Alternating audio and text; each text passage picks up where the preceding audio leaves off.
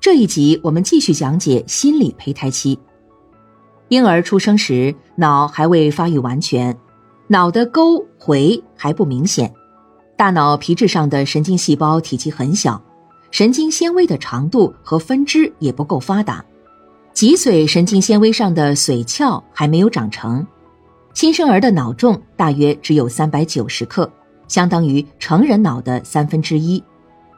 儿童出生后，脑细胞数量不再增加，以后是形态的成熟、机能的分化，一直到三岁左右，脑生理发育才趋于成熟，脑容量可达九百至一千零一十克，相当于成人脑量的三分之二，而且大脑皮质细胞的分化过程基本完成。人脑一百四十亿个神经细胞。其中百分之七十至百分之八十在三岁前形成，只有到了这个阶段，儿童才开始初步了解自我和环境，具备了感受自我和自我存在的心理基础，开始了幼儿意志行动的发展过程。所以，三岁期的幼儿又被人称为心理断乳期，它同生理断乳期对应。这就是说，从新生儿出世一直到三岁。幼儿在心理发展上经历了人生最初的两个时期，即心理胚胎期和心理断乳期。在心理胚胎期这个阶段，幼儿的神经系统由于得到进一步的发展，并开始接受外界信息，有一个不断的发展过程，并形成了初始的心理活动。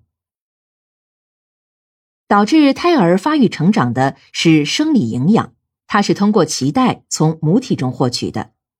而导致幼儿心理胚胎发育的，则是心理营养及外界信息的刺激。实验证实，幼儿赖以心理活动的全部生理功能，除了必要的营养外，还必须接受大量的信息刺激。网状结构的神经系统由于信息刺激而构成通道，